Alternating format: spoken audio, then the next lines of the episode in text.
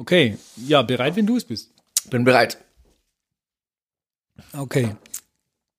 Herzlich willkommen zu LiedermacherInnen, dem Podcast, der sich mit Liedern und deren Machern und MacherInnen beschäftigt aus Franken und gerne darüber hinaus.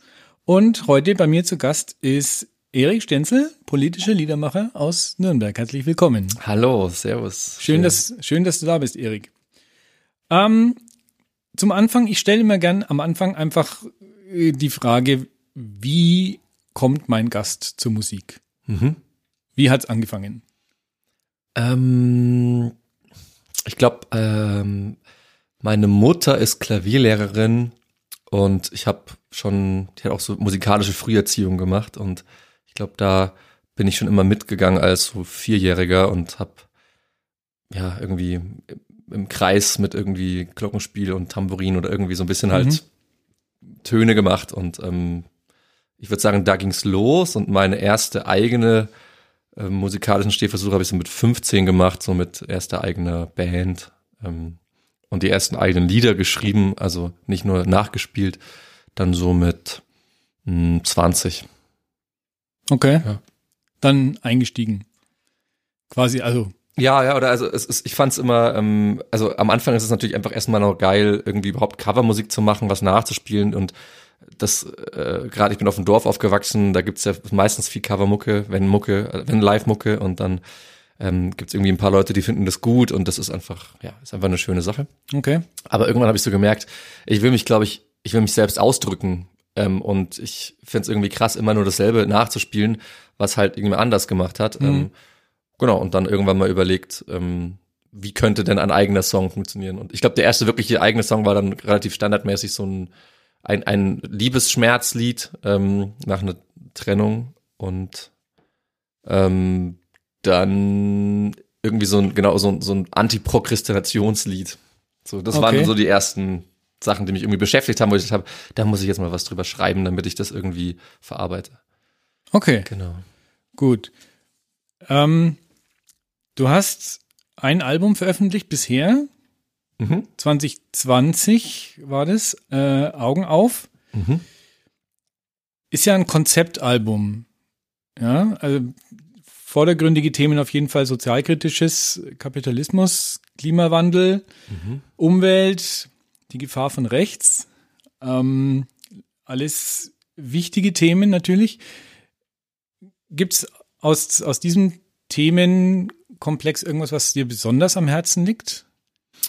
Also ich bin, ähm, ich sag mal so, zu, dazu gekommen, dass ich mich mit den Themen stärker beschäftigt habe, ist äh, während, während dem Studium. Es gab einmal, ähm, da war ich im dritten Semester, ich habe in, in Würzburg ähm, Umweltwissenschaften studiert oder sowas wie Geografie. Also mhm. oder Geografie hieß es, aber es ist sowas wie Umweltwissenschaften. Und ähm, es gab irgendwann ähm, ein Moment, da hatten irgendwie paar StudentInnen äh, den Audimax, also so einen großen Hörsaal, besetzt, weil sie gegen äh, Studiengebühren und ähm, für mehr Mitbestimmung aus studentischer Seite protestiert haben. Okay. Und das fand ich irgendwie krass. Ähm, es, ich war gerade in so einem Tutorium gesessen, mein Tutor meinte so, hey Leute, habt ihr das gehört? Heute besetzen irgendwelche Leute das Audimax. Ich gehe da später runter und hör mir das an, was die da machen. Wer kommt mit?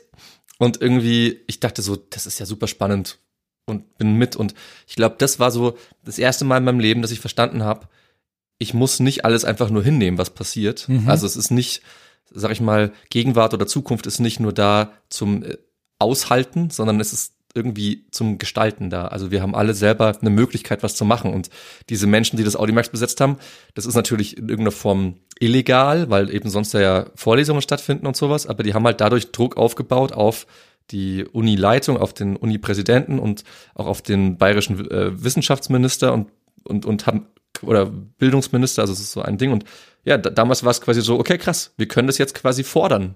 Wir fordern einfach was. Wir möchten mhm. was anders. Und das war, glaube ich, für mich der Beginn einer, sag ich mal, Politisierung. Genau, und die, weil du gefragt hast, die Themen, ähm, also weil ich eben Umweltwissenschaften und dann im, im Master auch äh, Schwerpunkt äh, Klimatologie hatte, ist es schon die Klimakrise.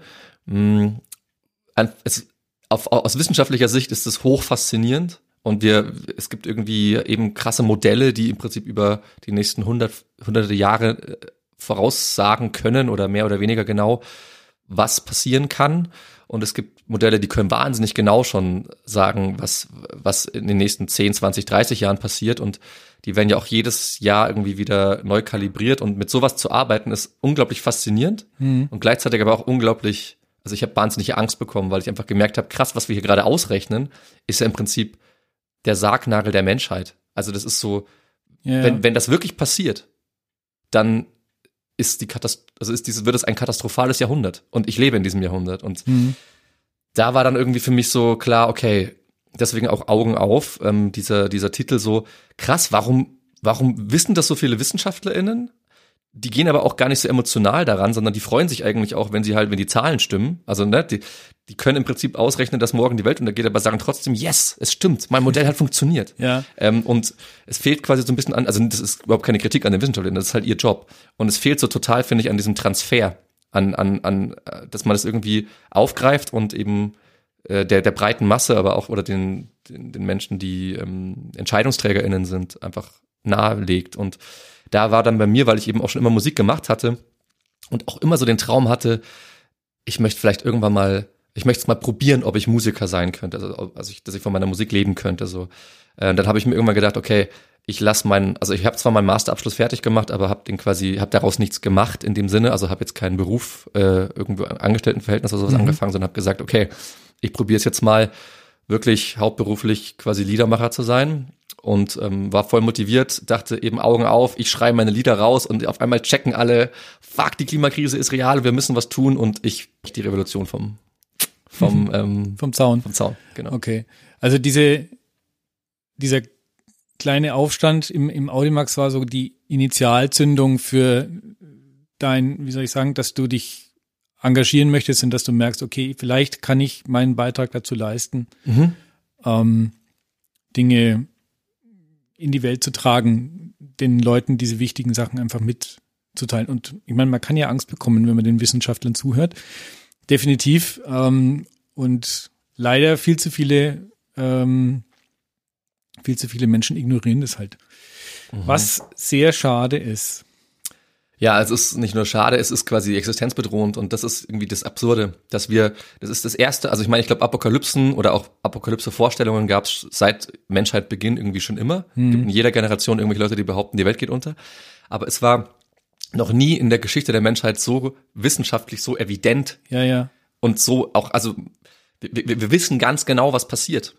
Und es, es gibt eigentlich keine Person mehr, die später mal sagen kann, uh, davon habe ich nichts gewusst. Mhm. So, ne? Sondern es ist einfach klar. Und dennoch ähm, gibt es so eine Art kollektive, ähm, ja, wie so eine Art Lebenslüge eigentlich, weil, weil einfach, wir wissen es alle, aber keiner macht was und damit sind irgendwie aber auch alle irgendwie cool. Und es ist, weil, weil es auch so unmöglich schwer ist, was zu machen. Und also das, da kommen wir jetzt zu tief rein, aber äh, das ist irgendwie das, die spannende Frage. Und ich glaube, ich, ich finde eben generell spannend, ähm, für mich ist das der Begriff politisch hat für mich gar nicht so viel was mit Parteien oder mit, mit Regierungen zu tun, sondern einfach, dass man eben selbst mitgestaltet. Mhm. Ja, dass man, dass man sich selbst als Individuum begreift, dass man ähm, selbst auch eine gewisse Macht hat oder eine, also Gestaltungsmacht und auch seine Stimme erheben kann und einfach mitmachen kann. Also selbst, selbst irgendwie sich für Dinge einsetzen und ähm, ich finde das, wenn, wenn, wenn wir das schaffen würden, dass die ganze Gesellschaft schon mal wesentlich mehr wieder politisiert werden würde, gerade die, die große Mitte, so diese schweigende Mitte,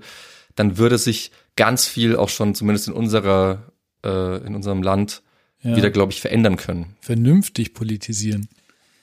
Ja, genau. Ich meine, das ist natürlich jeder Person selbst überlassen, aber oft hast du ja, also das Problem bei der AfD ist ja, dass quasi die, die, die fangen ja nur, also die, der Populismus ist ja im Endeffekt einfach nur maximal auf Emotionen getrimmt und mhm. da ist ja quasi überhaupt kein Argument dahinter. Das heißt, wenn du mit jemandem in die Diskussion gehst, dann kriegst du ja relativ schnell raus, okay, ähm, das, das macht überhaupt keinen wirklichen Sinn oder wo, wo, wo ist der Plan, was ist die Substanz? Ja. Du schimpfst nur, aber du, ne, also, also das heißt, ähm, das sind Menschen, die wollen meiner Meinung nach auch nicht unbedingt gestalten, sondern die wollen einfach schimpfen. Die wollen einfach, also eben so dieses typische Wutbürgertum. Aber ja. sich, sich eben, also wir, wir sind ja alle mit hier Rechten und Pflichten geboren in diesem Land und wir haben extreme Rechte und wir haben, also wir haben extreme Rechte und wir haben auch extreme ähm, Rechte für uns.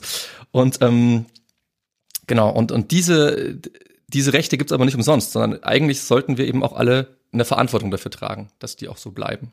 Und ich glaube gerade so diese Merkel-Jahre, so die letzten 16 Jahre, da war halt so ein kollektives, ach, uns geht's doch gut und ach, läuft doch alles irgendwie und alles mhm. kann so verwaltet werden und dadurch, ja, obwohl wir in einer Multikrise leben und äh, eben die von, von Jahr zu Jahr irgendwie die Alarmglocken lauter knallen, passiert noch nicht so dieser dieser Effekt, den ich mir vielleicht so vorstelle, wie das damals in den, weiß ich nicht, so äh, in den so 68er Bewegung oder sowas war. Also mhm. wo einfach mehr Power drin war. Ja.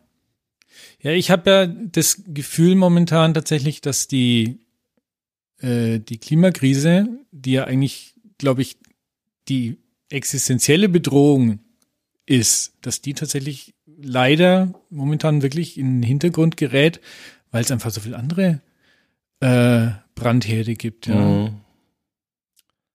Das, also mir macht es tatsächlich Angst und ich denke da oft drüber nach und ich denke da auch an meine Kinder, ähm, die das ja noch viel mehr mitbekommen werden als, als ich. Ja. Ne? Absolut. Es ist einfach ein ganz großer, es ist ein ganz großes Thema der Gerechtigkeit. Mhm. Also sowohl jetzt in unserer Gegenwart, dass einfach jetzt schon ganz viele Menschen und andere Lebewesen leiden müssen aufgrund quasi unseres Systems und wie wir halt leben. Ähm, damit meine ich jetzt nicht nur unseren Konsum, sondern einfach wie alle, einfach die, wie sich die Welt gestaltet.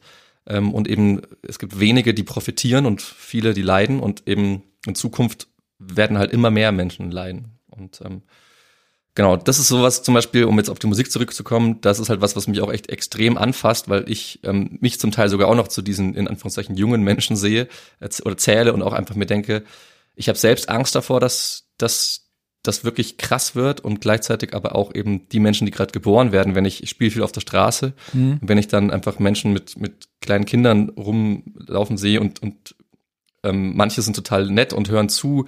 Ich habe das auch schon gehabt, dass Mütter zum Teil irgendwie geweint haben, weil es ihnen einfach bewusst geworden ist. Genauso gibt es aber auch viele, die einfach weggehen und das nicht hören wollen. Und mhm. ja, es ist irgendwie tragisch.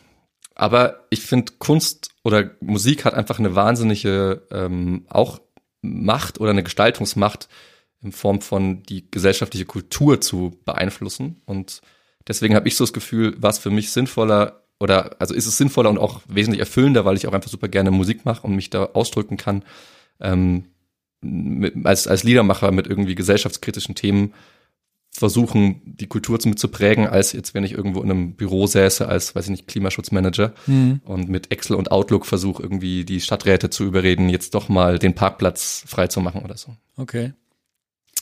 Ähm, Kleine Zwischenfrage, auf dem, auf dem Cover von dem Augen auf Album steht dir das Wasser bis zum Hals. Also es mhm. ist äh, sehr bildlich. Welche arme Gitarre musst du da dran glauben? Das ist, das ist ähm, eine Akustikgitarre von meiner Tante Rosi.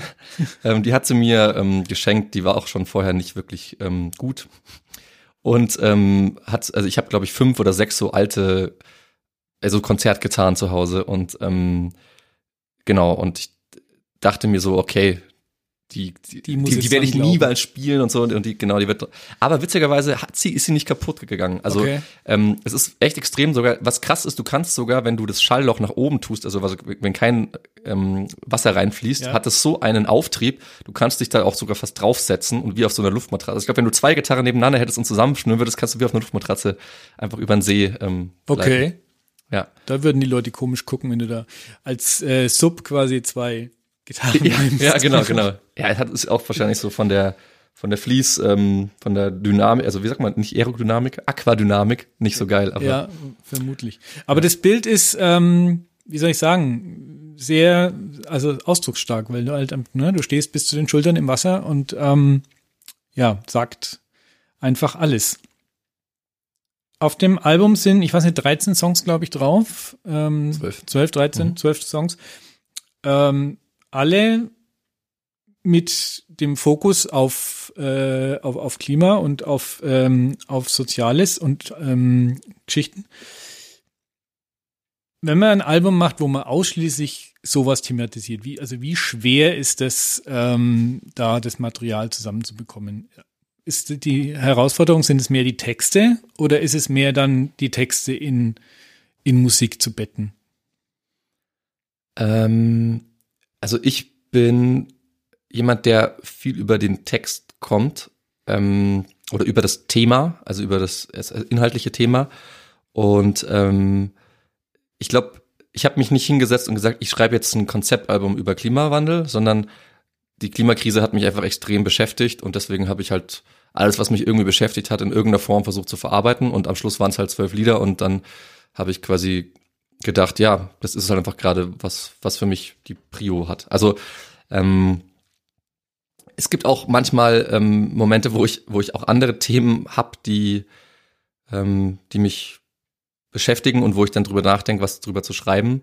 Ähm, aber es ist halt so, hm, ich glaube, das ist wahrscheinlich auch bei vielen KünstlerInnen so, dass das, was einen am meisten bewegt, da will man irgendwie ähm, einen Umgang mit finden. Das mhm. möchte man äh, Kunst, also so wie ich Kunst verstehe, ist so, man, man nimmt was auf und lässt es durch sich durch, durch seine eigenen Gedanken, Erfahrungen, durch seine eigene Weltsicht durch und durch irgendwie so diffundieren und verarbeitet es dann und gibt quasi was Neues heraus. Und ähm, im Endeffekt sind diese ganzen Lieder für mich auch wie so meine, meine eigene Kampf mit diesem Thema. Ähm, und wenn ich das dann geschafft habe, diesen, dieses Thema zu behandeln, dann verstehe ich es auch zum Teil einfach wesentlich besser. Also wird mir auch manches klar. Also zum Beispiel auch später ähm, werden wir noch ein, ein Lied spielen und mhm. das geht zum Beispiel über äh, absolut unsexy Thema, ähm, die Externalisierung im neoliberalen Kapitalismus. Also die, die, die Problematik, dass wir quasi nie das bezahlen, was eigentlich äh, die an Kosten mhm. auftreten und eben irgendwann irgendwelche Menschen dafür bezahlen müssen. Also eigentlich diese extreme Ungerechtigkeit, die eben leider systemimmanent ist im, in unserem äh, kapitalistischen Wirtschaftssystem. Ja, lass uns dann nachher drauf genau, kommen. Genau. Äh, ich will da jetzt nicht vorgreifen. Ähm, ich bin heute noch auf deiner Homepage über äh, das Video zu dem Song Der Passagier mhm. gestolpert. Ähm, Finde ich ein ganz tolles Video. Hast du das äh, selbst gemacht, diese, diese Zeichnungen und so? Äh, ich nicht, ich bin leider ähm, so zeichnerisch nicht so begabt, aber ähm, ich habe eine ganz, ganz gute Freundin, die mit mir auch ähm, viel der Musik so ein bisschen macht oder mich unterstützt. Das ist Jana, die auch Geige immer spielt, auch auf dem Album. Und ja.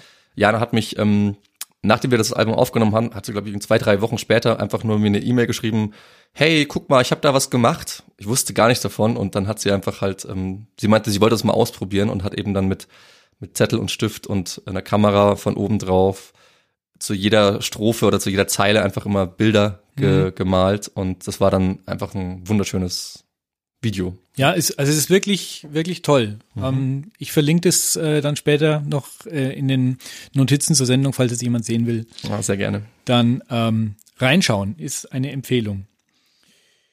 Abgesehen jetzt von der Musik, die du machst, engagierst du dich noch anderweitig ähm, für Umweltthemen oder für andere Themen? Ja, Genau, also ich bin mh, mm, in, in Nürnberg hier lokal relativ aktiv gewesen die letzten Jahre. Ähm, es gab hier mal ein Klimacamp äh, 2020 ging das los über über 600 Tage. Ich war so die das erste Jahr richtig viel dabei. Ähm, habe danach noch so Projekte, den Klimazirkus oder jetzt letztes Jahr war hier evangelischer Kirchentag, da habe ich die Klimabibel mitgemacht. Mhm. Und also es geht eigentlich immer eigentlich geht es um was sehr ähnliches, was ich mit der Musik zum Teil auch versuche. Ich möchte halt Menschen in irgendeiner Form bewegen, berühren, erreichen, damit sie selbst in Bewegung kommen. Und als Klimaaktivist versuche ich das nicht nur bei Pass Passanti, sondern irgendwie auch mit den Stadträten zum Beispiel oder mit dem Oberbürgermeister oder mit irgendwelchen anderen halt so wichtigeren Menschen, die an irgendwelchen Hebeln sitzen. Ähm, und dann ist oft dieses Erreichen, vielleicht, wenn es, es geht auch oft nicht direkt und dann hilft, muss man halt manchmal irgendwie einen Banner malen, wo halt draufsteht, ich bin unzufrieden mit deiner Politik oder mhm. mit deiner Entscheidung, wie kann das nur so und so sein? Und ähm, genau, aber auf jeden Fall, genau, bin ich klimaaktivistisch schon auch aktiv. Ähm, und ich mache auch noch ähm, zusammen mit Freunden ähm, so ein kleines äh, Festival. Das ist auch ähm, eigentlich völlig underground, ähm, heißt Rübezahl Festival. Das ist in der Nähe von Emskirchen. Mhm. Ähm, das machen wir jetzt seit sieben Jahren und das soll auch so ein bisschen ähm, eine Art Utopie zeigen, wie, äh, wie wir gemeinsam irgendwie leben könnten. Ist auch gleichzeitig so, dass zum Beispiel bei einem Festival wir sind komplett mit Solarstrom versorgt. Ähm, also wir brauchen quasi kein Diesel-Agi. Ähm, oder das ganze Essen, was kommt, wird alles aus gerettetem Essen. Mhm. Ähm, also es ist so, so, wir versuchen da so eine Utopie zwischen, wie kann man ein Festival möglichst äh, sozial gerecht und nachhaltig machen, aber auch irgendwie, wie kann man Werte vermitteln. Ähm, genau. ja, das sind so Sachen, wo ich mich engagiere und ja, also genau, gehe natürlich gerne auch auf Demos ähm, und finde es einfach wichtig, auch zu diskutieren und einfach ein, ein, ein verantwortungsvoller Bürger irgendwie zu sein. Okay. Sehr gut. Äh, meinen höchsten Respekt. Auf jeden Fall. Finde ich gut. Äh, Emskirchen, nur für die, die es nicht wissen, zwischen Langenzenn und, äh, und Neustadt. Ist also nicht weit von Nürnberg. Kann man mit Sicherheit dann mal hingehen. Genau, das ist, wer, wer den Drachenlord kennt, da gab es mal so eine Geschichte. Ja, Altschauerberg, das ist tatsächlich nur eineinhalb Kilometer entfernt. Der wohnt da nicht mehr und so, aber ähm, ja. Das stimmt. Verrückte Geschichte. Ja. Ähm, du hast es vorher angesprochen, du lebst jetzt von der Musik, also du verdienst dein Geld damit, Musik zu machen. Genau. Ja. Das klappt hoffentlich gut. Also es, ich sag mal so, es klappt. Ähm, aber es klappt nur, weil ich extrem wenig ausgebe. Mhm. Also das ist ja immer eine Frage von, äh, genau, wenn man sagen, ich, ich lebe von irgendwas, ist einfach ja die Frage, wie viel braucht, was heißt denn Leben? Mhm. Und in meinem Fall ist es so, ich brauche ungefähr 1000 Euro im Monat. Das heißt, ich muss ungefähr 12.000 Euro im Jahr verdienen. Ich lege auch gerade noch gar nichts zur Seite oder sowas, sondern es ist halt schon gerade eine, ist schon, also ich meine, andere würden sagen, sehr prekäre Situation.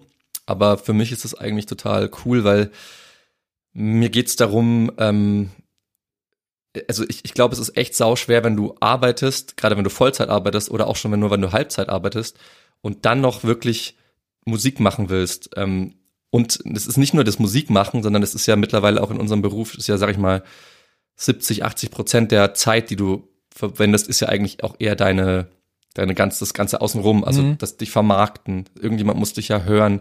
Äh, na, bis du mal irgendwann ein Label oder sowas bekommst oder eine Agentur, die das übernimmt, da musst du ja in ganz andere Sphären kommen. Also du musst am Anfang irgendwie immer ganz stark so dieses Do-it-yourself-Ding haben. Und ja. du bist deine eigene Buchhaltung, du bist deine eigene Werbeagentur, du bist, ähm, genau, und, und da habe ich so gemerkt, ähm, das ja, braucht einfach Zeit und Energie und gleichzeitig aber auch braucht es eben, um um, um Kunst, also um, um sich auch Zeit zu nehmen für die Kunst, ähm, ist es einfach wichtig, Zeit zu haben. Mhm. Genau. Und ja, so mache ich ähm, genau so mein meins. Also wie gesagt, es ist es ist gerade so im Aufbau, aber ich merke, es gibt Menschen, ähm, das ist schön, es gibt Menschen, denen meine Lieder auch äh, was bedeuten, die auch oft so ein bisschen die Schultern gestärkt bekommen, weil die selber auch irgendwie daran arbeiten, die Welt zu verbessern und ähm, sich einsetzen und wenn sie dann quasi einfach musikalisch nochmal so ein bisschen hören, ah krass, da gibt's ein Lied, das tut meine, meine Gedanken auch unterstützen, dann ähm, genau, dann hat man da, glaube ich, viel, also merke ich auf jeden Fall, da gibt's eine, eine gewisse Wertschätzung und das freut mich halt extrem, weil ich habe, ich hab, glaube ich, so zwei Sachen. Zum einen versuche ich quasi in der ersten Reihe mitzustehen, so ein bisschen auch als musikalischer Aktivist und quasi Beispielsweise habe ich jetzt am Weihnachtsmarkt gespielt, ähm, Christ, also Christkindlesmarkt in, in Nürnberg, habe mich so neben diesen Hauptstrang gestellt, der so vom Bahnhof runter ähm, hm. geht und das war krass, weil also da ist so, das ist so viel los, dass da überhaupt keiner überhaupt stehen bleibt, weil das quasi, also du wirst einfach mitgerissen. Und ich habe da auch in, ich habe da mal eine halbe Stunde gehabt, da habe ich keinen einzigen Euro bekommen oder also echt gar nichts. Aber ich habe halt einfach meine Texte gesungen und ich habe schon gemerkt, dass die Menschen immer rüber gucken und so und, und so ein bisschen halt damit konfrontiert werden. Ja, also es hat so ein bisschen diesen, genau, diesen konfrontativen Charakter. Natürlich hatte keiner Bock drauf, weil die wollen alle auf dem Weihnachtsmarkt und Glühwein trinken.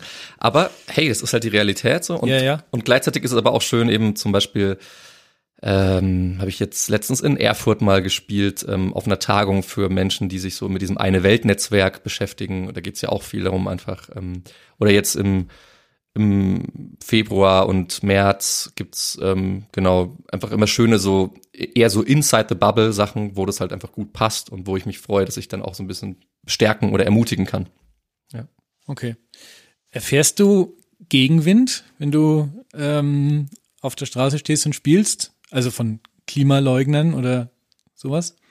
Äh, als Musiker tatsächlich bisher noch ganz wenig. Also als Aktivist auf jeden Fall. Mhm. Da, da, kommen sogar, du, du, du ziehst, also wenn du jetzt nur da stehst und so, also zum Beispiel Klimacamp am Seebalder Platz, da kamen die Menschen, die wussten schon ganz genau, also diese Wutbürger, die ziehst du quasi magisch an. Und die mhm. labern dich voll und erzählen dir was von alternativen Fakten und, und, und, und wollen dir irgendwelche Bücher beibringen, wo alles an, ganz anders drinsteht und so. Ähm, als Musiker tatsächlich nicht so sehr, weil ich glaube auch die Menschen schätzen das schon so, weil die merken so irgendwie, das ist eine Art Kunstform und wir haben ja auch so eine Art Kunstfreiheit und ich darf das irgendwie darbieten. Mhm. Ähm, es wäre, glaube ich, was anderes, wenn ich einfach nur dastehen würde und jetzt irgendwie so, so Speakers Corner-mäßig irgend so, eine, so, eine Sonntagsrede halten würde. Ja, genau. Genau. Aber ich habe schon ein bisschen Angst. Also ähm, manchmal, ähm, ja, also es wird sicherlich irgendwann dazu kommen und dann muss ich mich halt damit auseinandersetzen. Du hast neues Album am Start, mhm. komme ich gleich drauf. Vorher würde ich dich gerne noch was anderes fragen. Ähm, du gehst jetzt dann in Kreativzeit, hast du gesagt. Ähm, wo geht's hin und, und was wirst du da tun? Ja, ähm, also Kreativzeit ist was, was sich seit zwei Jahren irgendwie zufällig so ein bisschen etabliert hat, dass man halt im Winter, wo ich selbst eh nicht so viele Auftritte habe, weil ich eben auch viel so, also Sommer ist so meine Hochzeit, ähm, mich so ein bisschen zurückziehen wollte und ähm, habe das mit äh, vorhin schon erwähnter Jana zusammen gemacht und wir waren vor zwei Jahren gemeinsam zwei Wochen auf Usedom und zwei Wochen in Lüneburg bei einer Frau, die uns ihr, einfach ihr Haus äh, zur Verfügung gestellt hat, also so richtig okay. geil. Ähm, genau, letztes Jahr waren wir in Dänemark auf einer kleinen einsamen Insel und dieses Jahr geht's nach Spanien. Oh, okay. Ähm, genau, und zwar der Grund ist, ähm, hat auch ein bisschen vielleicht was mit diesem Podcast zu tun, weil ähm, es gab hier schon mal einen Podcast mit einer Gruppe mit äh, No But the Frog mit Anka und René und Anka und René und ähm, auch ich und Jana, wir sind ganz gut befreundet und ähm, wir wollten schon immer mal sowas gemeinsam machen und da Anka und René immer im Winter runterfahren ähm, in die südlicheren Regionen und dort mhm. auch viel spielen und machen, äh, war es dann so, okay, wenn wir mal gemeinsam so ein Retreat machen wollen, dann machen wir das, müssen wir da wohl hinkommen, wo ihr gerade seid. Und so haben Jana und ich uns jetzt zwei Zugtickets. Wir fahren eineinhalb Tage ähm, am Anfang Februar runter.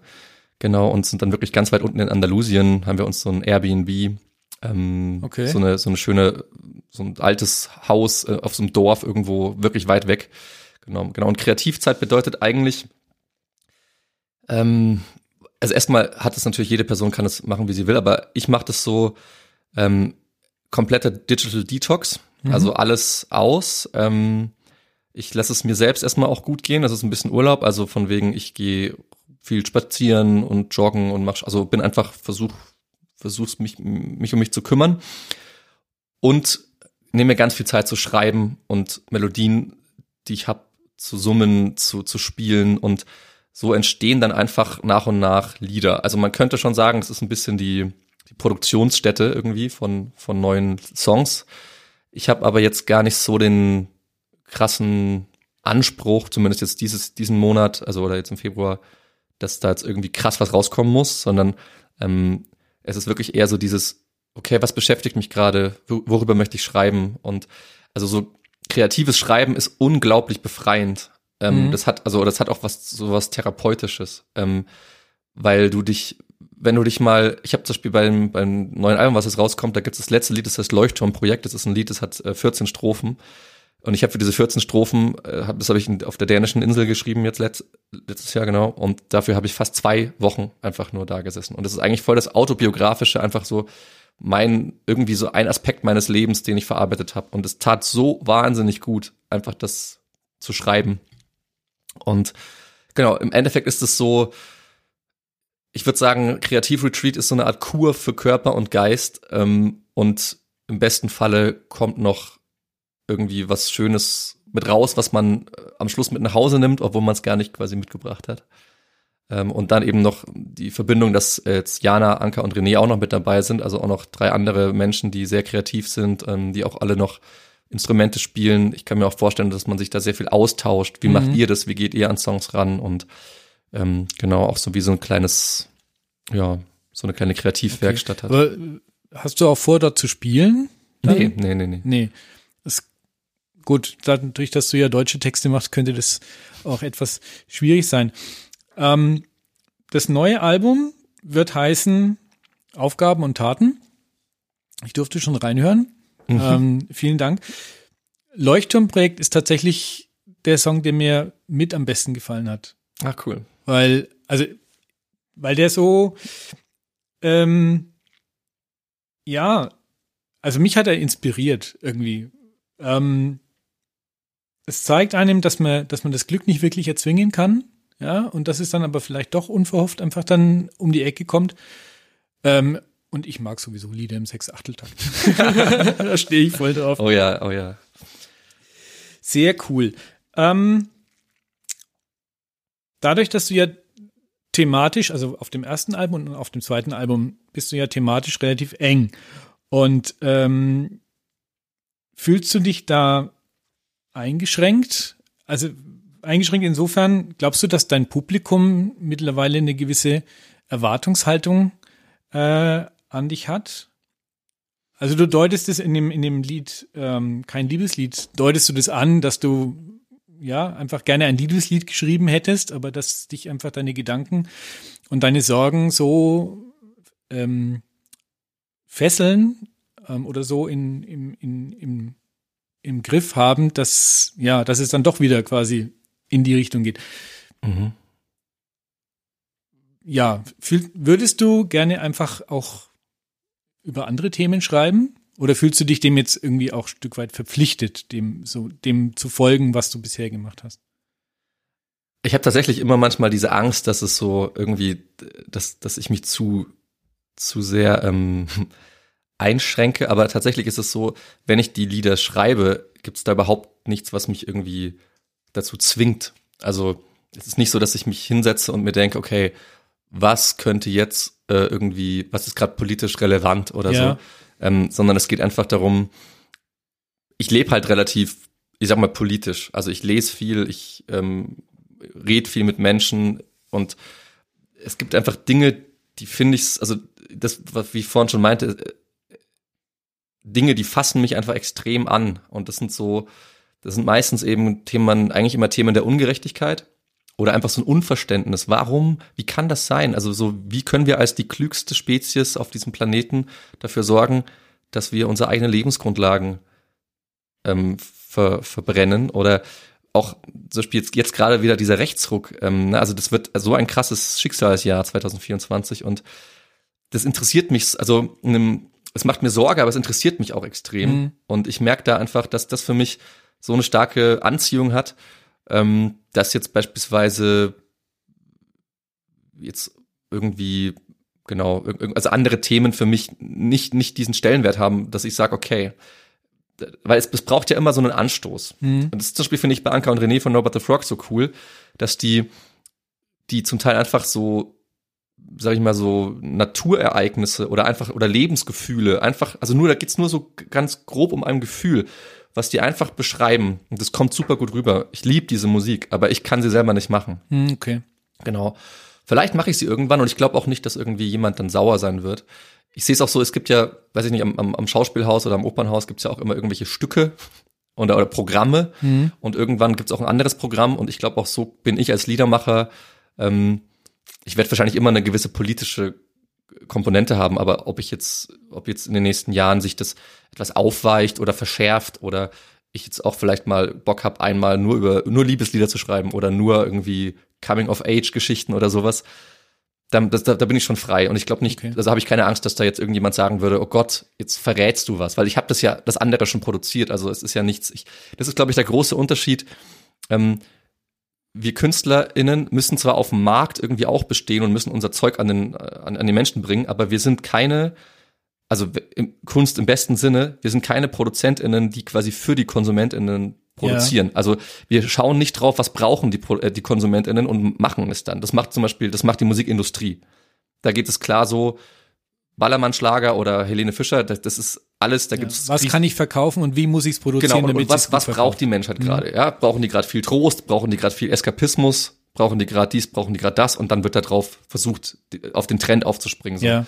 Und ich kann aber eben, wenn ich einfach was, was mich, also wenn ich jetzt ein Lied schreibe, dann schreibe ich das halt erstmal einfach nur, weil ich das schreiben möchte und nicht, weil ich denke mir, ah, der Andi, der könnte in seinem Podcast vielleicht das ganz cool finden. Mhm. So. Und das ist, glaube ich, ähm, das Schöne. Okay. Ähm, du spielst eins vom neuen Album, mhm. Der wahre Preis. Mhm. Ähm, und ähm, ich habe mich weiter aus dem Fenster gelehnt und habe dir angeboten, mitzuspielen. Ja, das finde ich mega. Also ich bin sehr gespannt. Ja, okay. Dann würde ich sagen, schreiten wir mal zur Tat mhm. und machen das und dann können wir hinterher drüber quatschen. Gerne.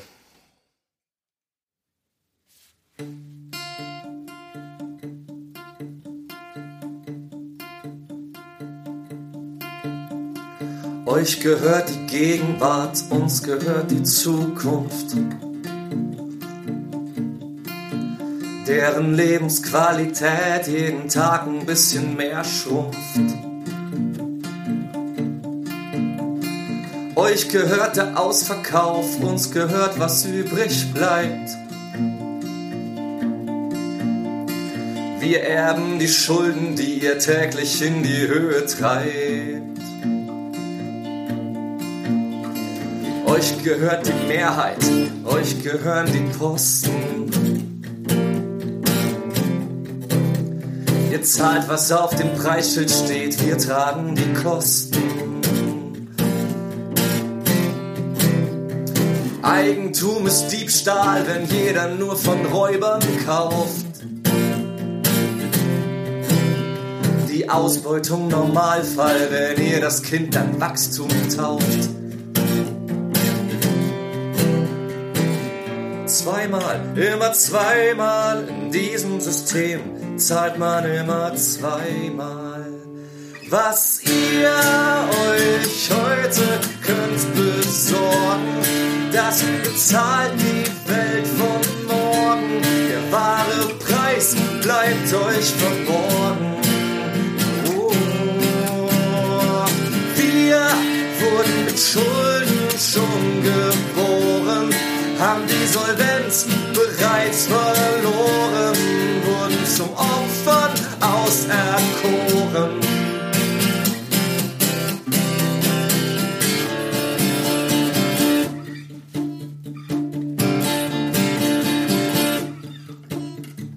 Euch gehört die Wahrheit, uns gehört der Protest. Uns gehört die Angst, die uns leider nie mehr loslässt. Ihr tretet aufs Gaspedal, uns gehört der Crash.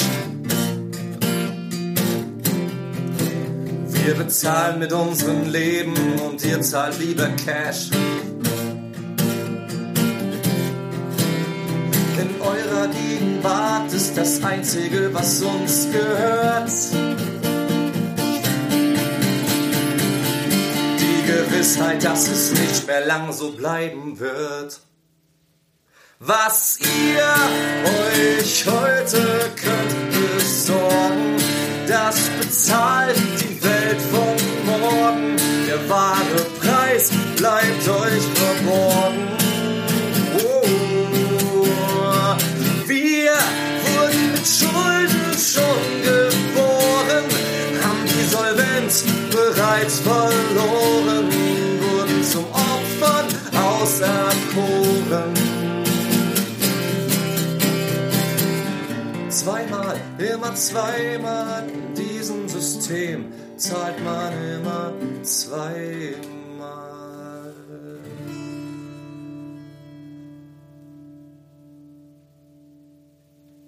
Ja, ähm, steigen wir wieder ein, oder? Gerne. Ein bisschen was. Ein bisschen Das- was habe ich noch. Sind wir noch on air?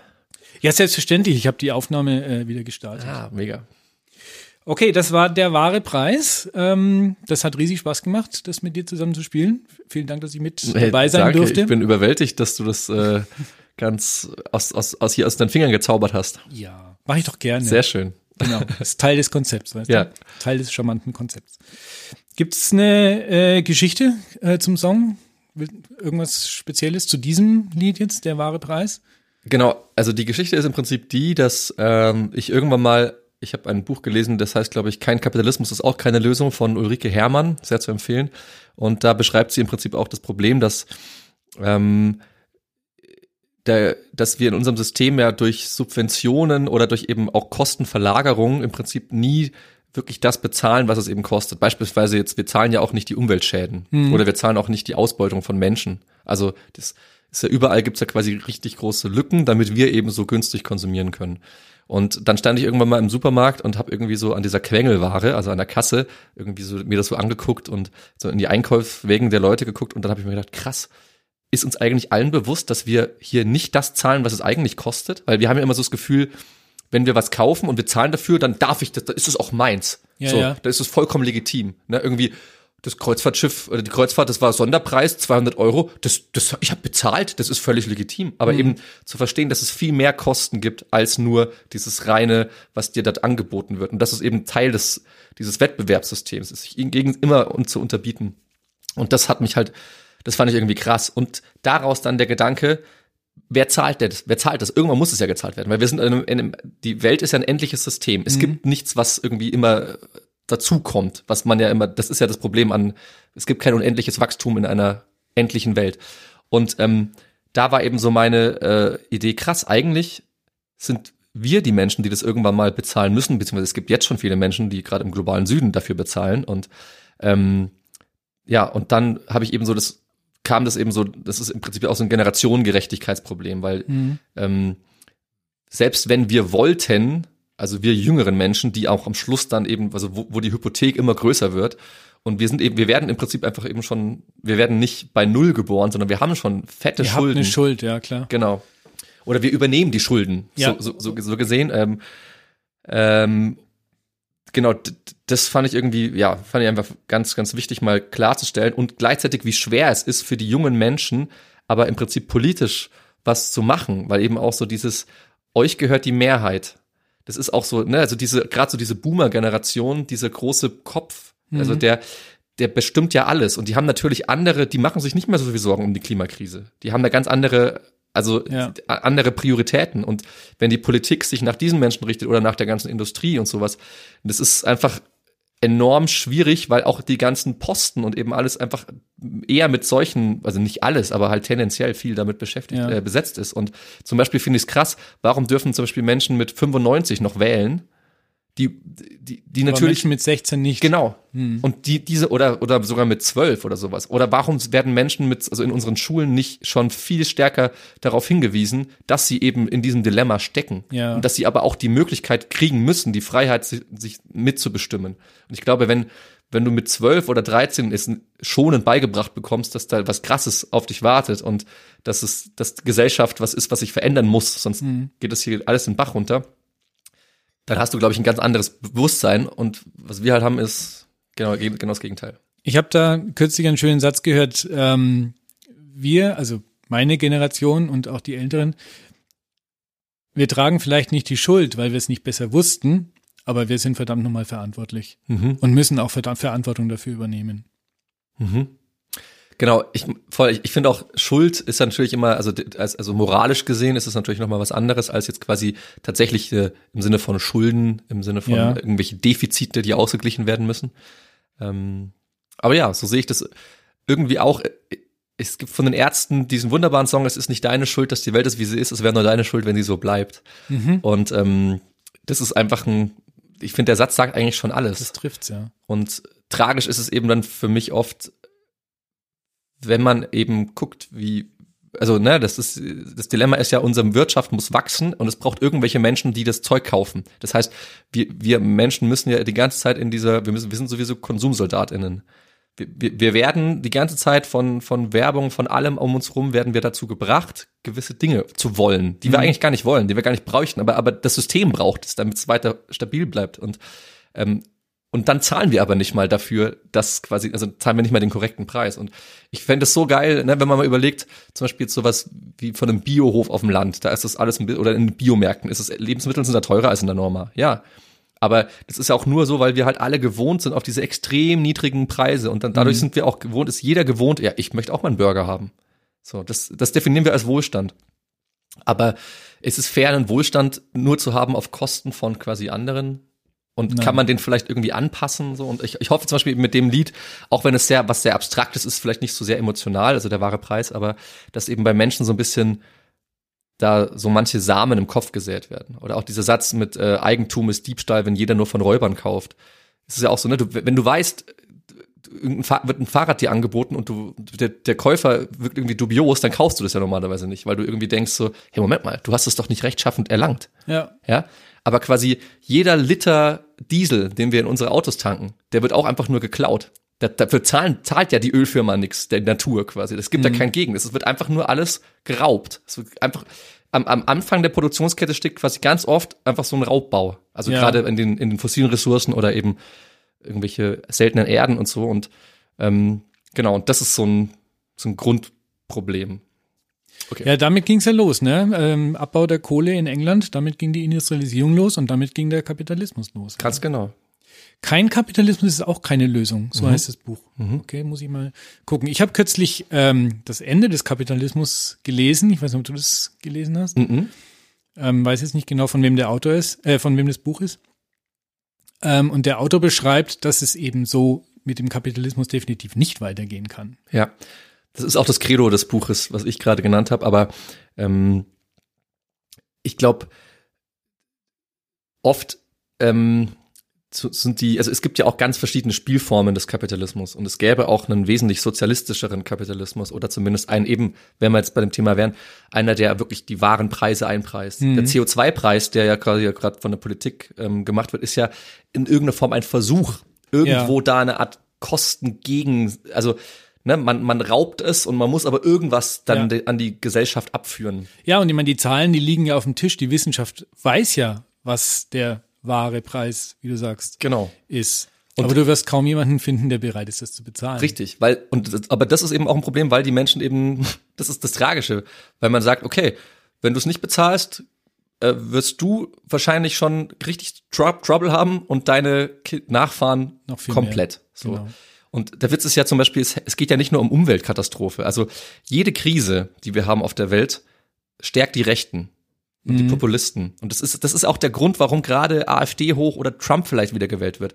Das ist einfach diese, die Gesellschaft wird unruhig, die Gesellschaft fühlt sich nicht mehr sicher, die hat nicht mehr das Vertrauen in die eigene Regierung, nicht mehr das Vertrauen in Demokratie, es wird sich, es werden stark Persönlichkeiten, Autoritarismus sich gewünscht und irgendwie, irgendjemand muss es doch machen und also die Geschichte lehrt uns das, dass es immer wieder sich wiederholt. Ja. Das heißt. Es ist selten gut gegangen. Nee, richtig. Und das ist auch so, das ist auch was, was mich wahnsinnig be bewegt, warum müssen wir immer als Menschheit so dermaßen auf die Fresse fallen?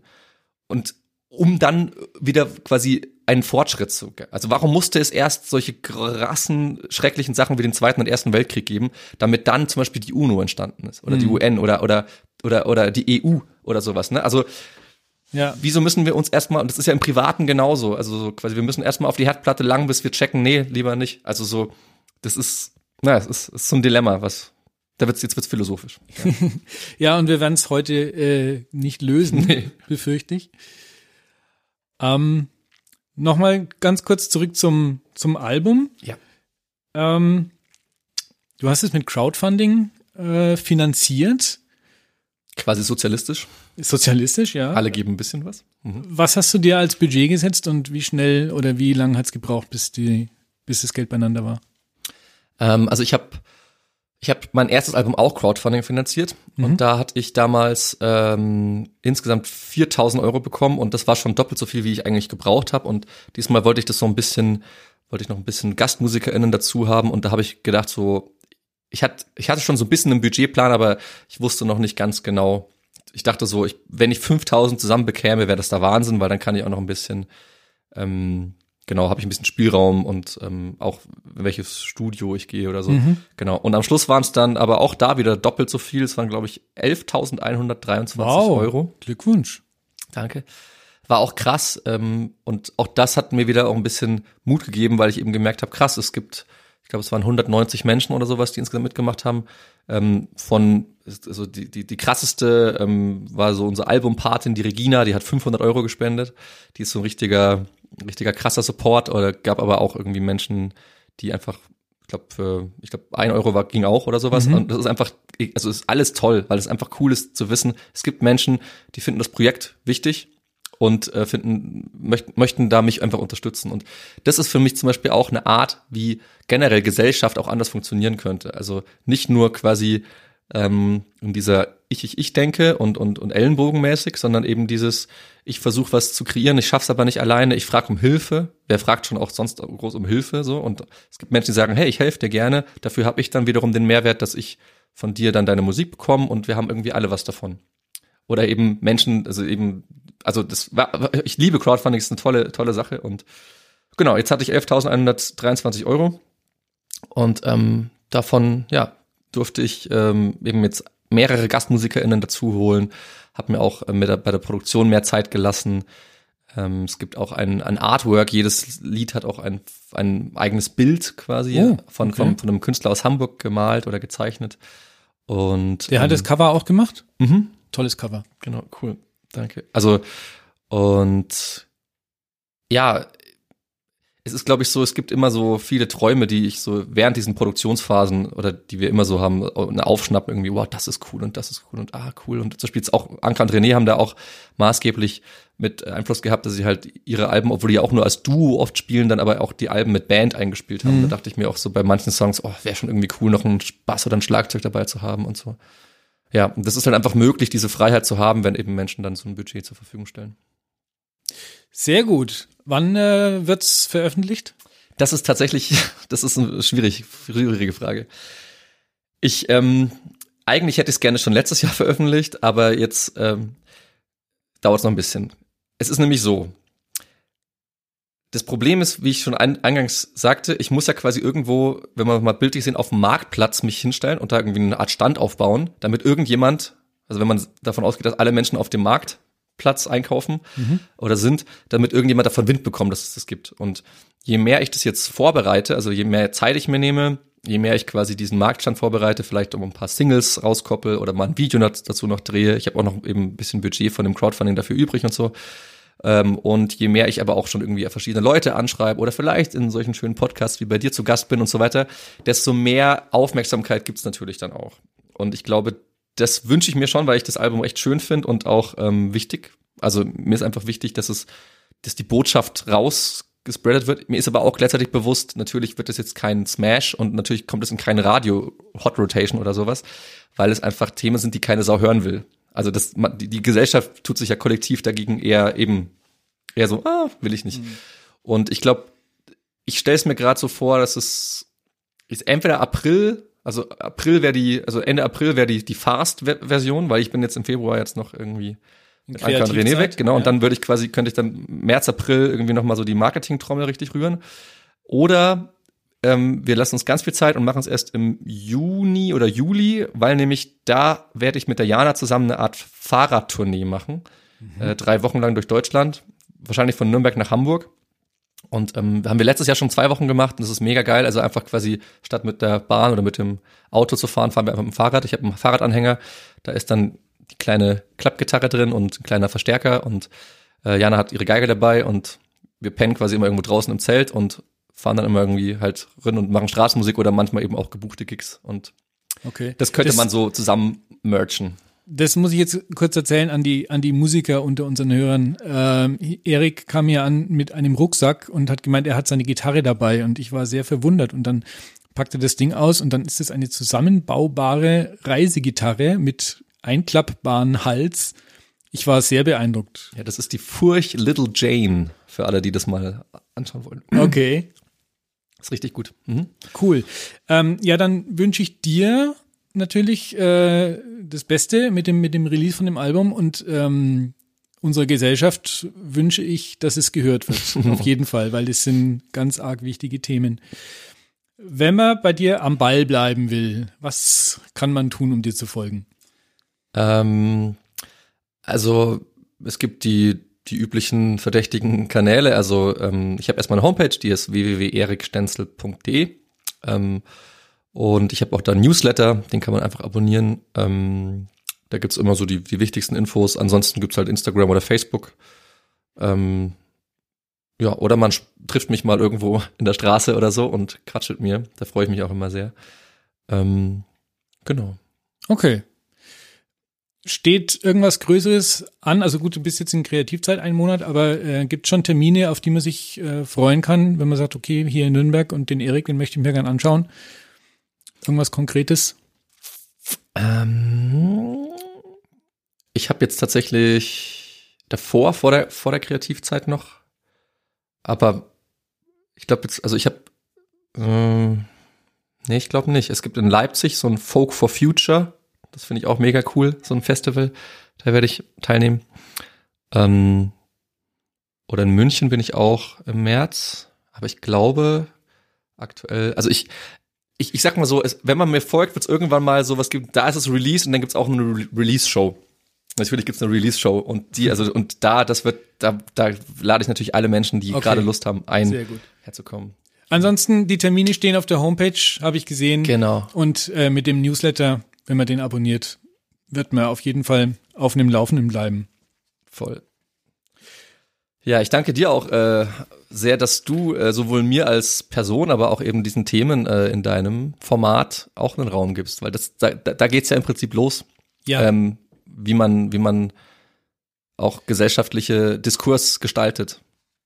ja äh, und ich muss jetzt sagen, ich habe mich wirklich auf das Gespräch gefreut, weil ich mir sicher war, dass du, wie sagt man so schön, eine Message hast, dass du ein Anliegen hast, was du in die Welt tragen möchtest. Und ich finde es auch ein wichtiges Thema, also das wichtige Thema äh, überhaupt. Und dem muss man einfach jede Plattform äh, geben. Und wenn ich dann mit meinem kleinen Podcast einen kleinen Beitrag dazu leisten kann, dann freut mich das. Mega, mega. Ja. Danke. Wenn euch der Podcast gefallen hat und ähm, wenn ihr gerne zugehört habt, dann hört gerne auch in die anderen Folgen rein oder ähm, folgt mir auf den üblichen Kanälen, wie es Erik gerade gesagt hat, ähm, Homepage liedermacherinnen.de oder auf Instagram den Spot, den Podcast gibt's bei Apple, bei Spotify oder eben bei mir direkt von der von der Homepage. Heute war Erik Stenzel zu Gast. Ich habe mich riesig gefreut, dass du da warst. Vielen, vielen Dank. Danke dir. Und dann wünsche ich euch eine schöne Zeit. Macht es gut. Ja, macht's gut, ey, und geht geht auf die Straße, wenn euch was nicht passt. Wichtig. Tschüss. Tschüss.